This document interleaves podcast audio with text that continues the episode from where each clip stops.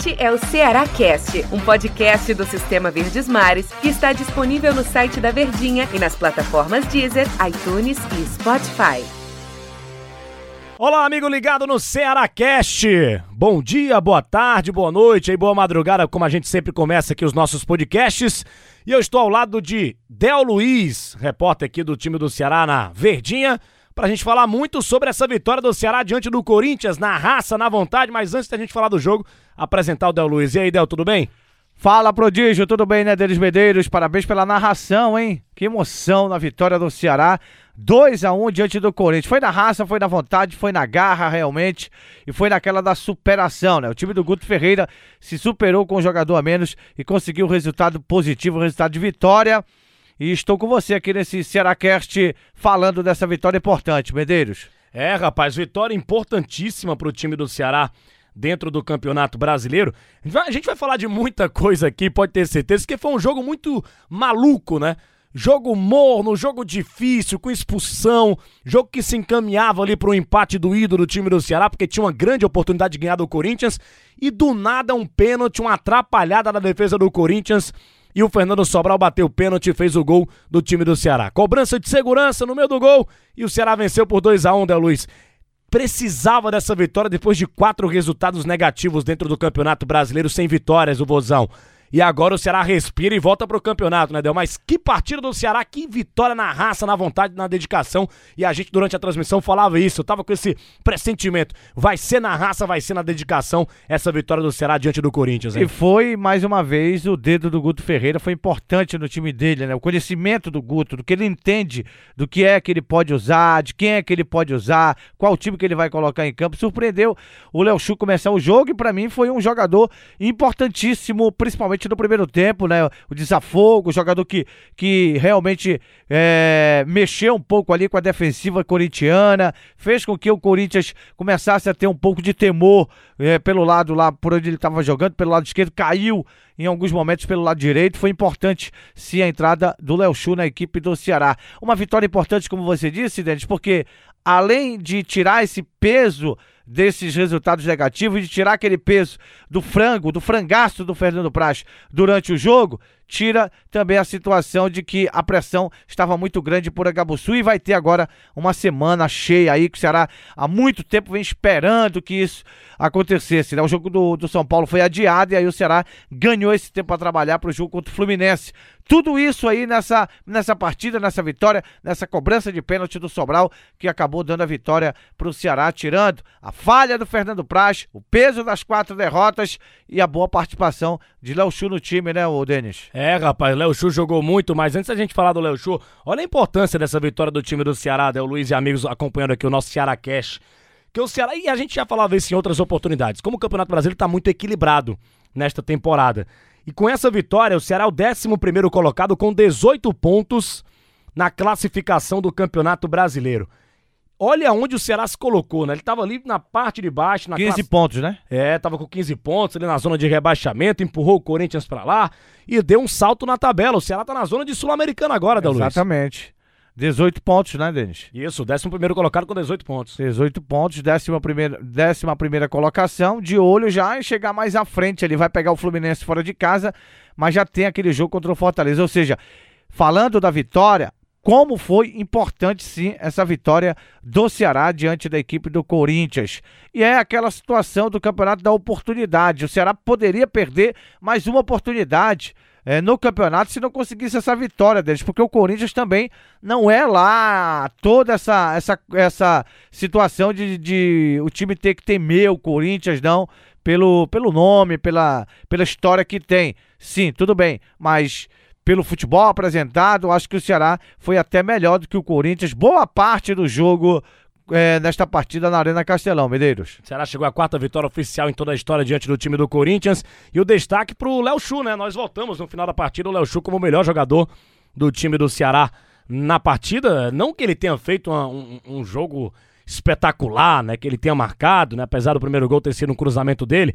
Mas a dedicação tática dele dentro de campo foi uma coisa que me chamou a atenção. E o Léo Chu fez muito bem o papel de um ponta moderno de hoje do futebol, que se exige tanto dos pontas, dos jogadores velocistas. Ali pelo lado esquerdo, ele substituindo o Leandro Carvalho, ele foi muito bem. Na marcação, também ajudando a marcação do Ceará, o Bruno Pacheco em vários momentos. E chegando muito bem no ataque, usando a velocidade dele, que é um, ele é um cara rápido, ele é um jogador rápido.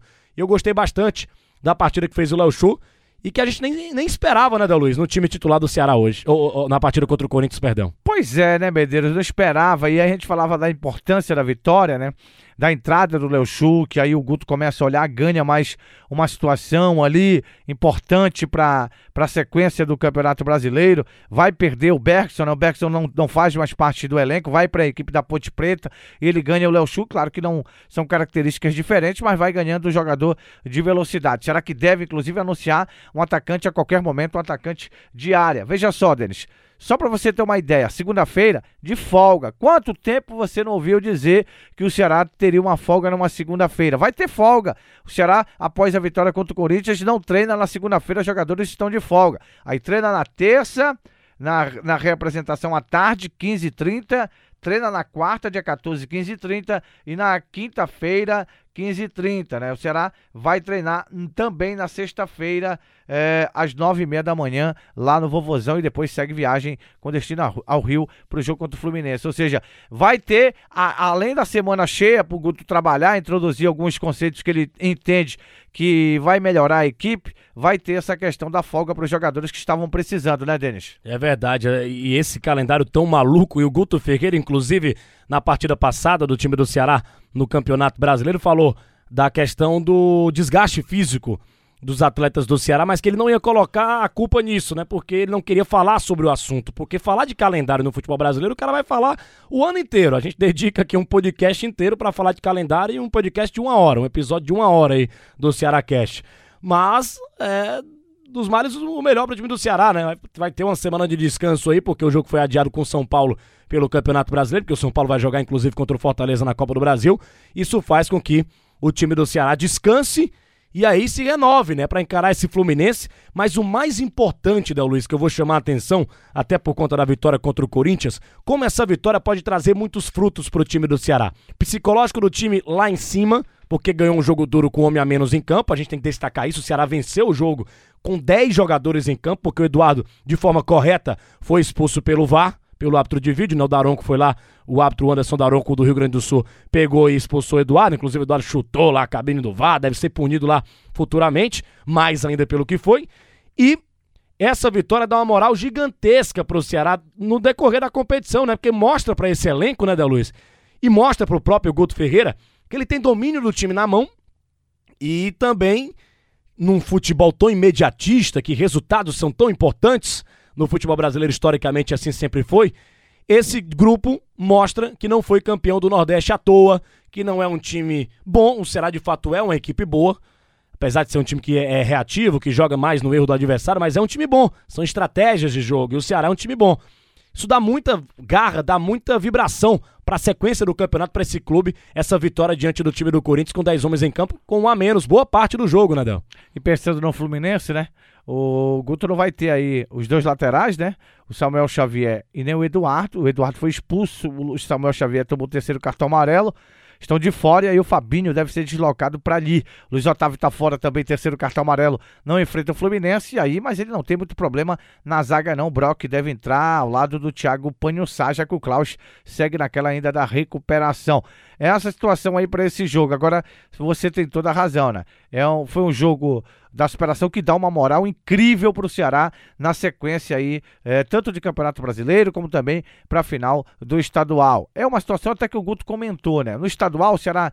É, a vantagem é toda do maior rival, né? A vantagem o Ceará tem que fazer um saldo de gols para poder comemorar o título e é uma coisa complicada assim, mas o Guto disse que é uma coisa totalmente reversível, dá para reverter, mas para o Campeonato Brasileiro, essa vitória contra o Corinthians, Oxa, Denis Medeiros e ouvintes aqui do Cearacast, como deu moral sim para essa sequência de temporada, principalmente na elite do futebol brasileiro. Medeiros. Ô Del, deu nosso tempo aqui. Que fantástica vitória do time do Ceará. É que a gente continue fazendo o Ceará Cast falando de vitórias, né? Porque tava difícil a situação do Ceará, o torcedor já começava a ficar um pouco receoso com a situação do Alvinegro de Porangabuçu dentro da competição. O jogo passado contra o Atlético Paranaense foi empate, o Guto saiu falando do desgaste físico dos jogadores, mas dessa vez agora ele tem uma semana para descansar e o Ceará poder, né, respirar e ir para cima desse Fluminense tentar uma vitória, porque dá sim para ganhar do time do Fluminense. Valeu, Del Luiz. Valeu, Medeiros. Um abraço, meu amigo. Um abraço aos ouvintes aqui do Cearacast. Tchau. Valeu, galera. Um grande abraço a todos. Até a próxima edição aqui do Cearacast. Valeu, torcedor Alvinegro. Este é o Ceará Cast, um podcast do Sistema Verdes Mares que está disponível no site da Verdinha e nas plataformas Deezer, iTunes e Spotify.